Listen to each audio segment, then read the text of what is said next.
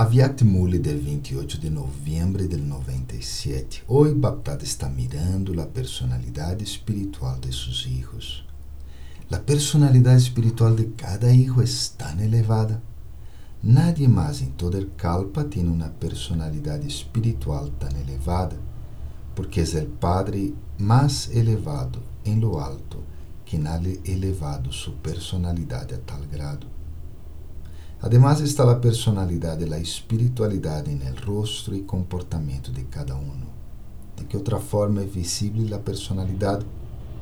Os que estão desbordando de riqueza também têm uma personalidade, mas não importa em que medida estén desbordando com ela, comparados contigo, aquelas almas desbordantes não são nada porque estão vazias de los tesouros imperecederos, de la paz e de la felicidade em comparação com a riqueza que têm ustedes, os milionários e multimilionários do mundo, eles pedem paz e felicidade ao Padre, e ustedes constantemente estão rebosantes de estes tesouros imperecederos.